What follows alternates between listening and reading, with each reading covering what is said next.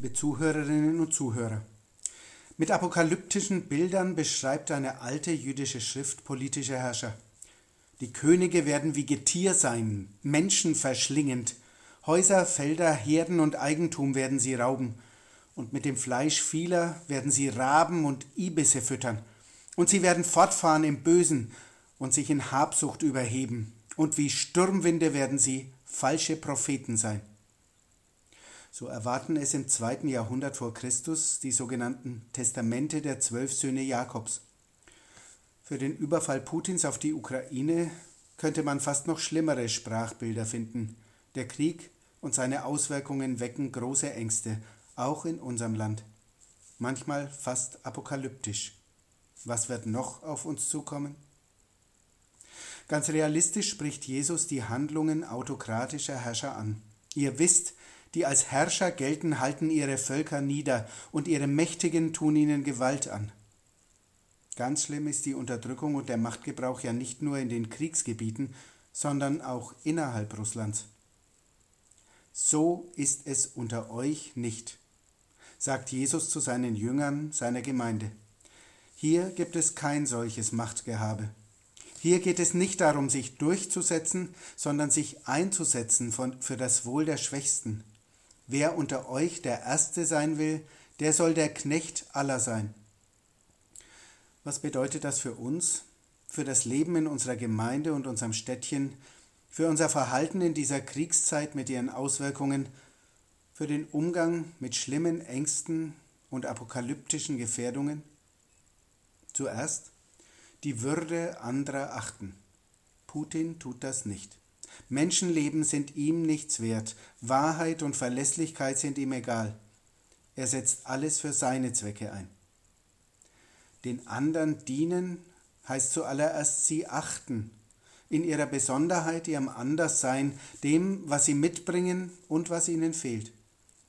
Beeindruckend hat das vor über 80 Jahren der polnisch-jüdische Arzt und Pädagoge Janusz Korczak getan, als Vorkämpfer für Kinderrechte. Kinder sollen so sein dürfen, wie sie sind. Sie haben das Recht, ihr Leben selbst zu bestimmen.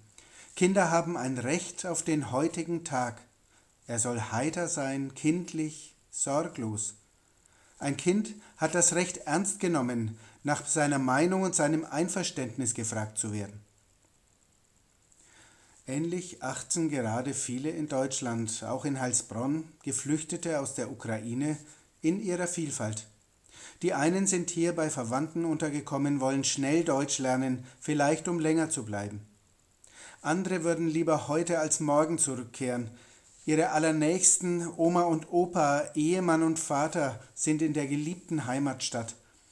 Manche werden massiv verfolgt von den Bildern der Bombeneinschläge, der Toten und Zerstörungen.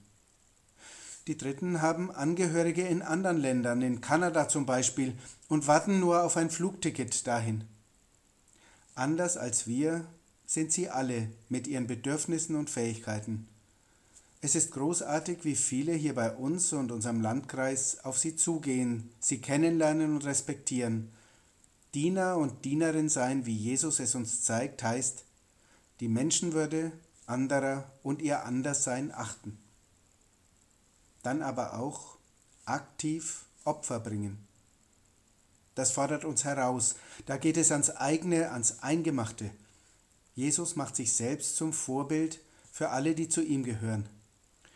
Wer groß sein will unter euch, der soll euer Diener sein. Denn auch der Menschensohn ist nicht gekommen, dass er sich dienen lasse, sondern dass er diene. Sein Leidensweg ist dieser Dienst.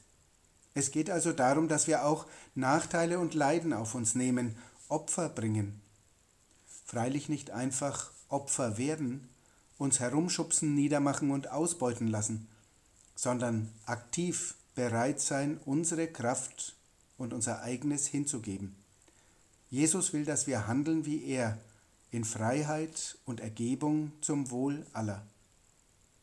Janusz Korczak hat mit jüdischen Kindern im Warschauer Ghetto gearbeitet als viele von ihnen im Sommer 1942 ins Vernichtungslager Treblinka abtransportiert wurden, hat er sie begleitet, freiwillig in den Tod.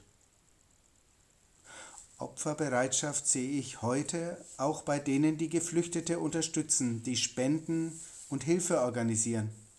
Auch bei vielen Politikerinnen und Politikern unserer Regierung. Sie tun, was sie können, um sich einerseits Putins Gewalt nicht zu beugen und andererseits den Ukrainern zu helfen. Wirtschaftliche Konsequenzen daraus tragen wir alle, im Druck auf unsere Versorgung mit Gas und manchem anderen und vor allem mit der massiv gestiegenen Inflation. Auch hier setzt die Frage an, was wir opfern, auf was wir aktiv verzichten. Die höheren Preise akzeptieren, Energie sparen im Haus und auf der Straße, so gut es geht. Die Theologin und Publizistin Petra Bahr hat es jüngst auf den Punkt gebracht. Opfer bringen, um Opfer zu vermeiden. So folgen wir Jesus nach und dienen den Menschen. Aber dann das Dritte, den Lohn und den Schrecken Gott überlassen. Als Jakobus und Johannes sich vordrängen und sich als Lohn die Ehrenplätze im Reich Gottes sichern wollen, lässt Jesus sie ablaufen. Selbst wenn ihr euer Leben opfert, das bestimmt Gott allein. Gott wird alle wertschätzen, gerade Schwachen und Unterdrückten ihre Würde geben. Das steckt auch hinter dem letzten Wort Jesu in dieser Szene. Der Menschensohn ist gekommen, dass er sein Leben gebe als Lösegeld für viele. Freigekauft werden die Abhängigen, ausgelöst die Unterjochten. Jesus öffnet allen den Fluchtkorridor zu Gott. Das ist seine Sache und seine Sache allein, lösen und erlösen. Darauf können wir und die Ukrainer uns verlassen, können den Schrecken und unsere Ängste ihm anvertrauen. Karl Barth, der größte Theologe des 20. Jahrhunderts, telefonierte am Vorabend seines Todes mit seinem Freund Eduard Turneisen. Wörtlich sagte er, ja, die Welt ist dunkel. Nur ja die Ohren nicht hängen lassen, nie es wird regiert. Nicht nur in Moskau oder in Washington oder in Peking, sondern es wird regiert und zwar ganz von oben vom Himmel her. Darum fürchte ich mich nicht. Gott lässt uns nicht fallen, keinen einzigen von uns. Es wird regiert. Und der Friede Gottes, der höher ist als das, was wir denken und empfinden, bewahre unsere Herzen und Sinne bei Christus Jesus. Amen.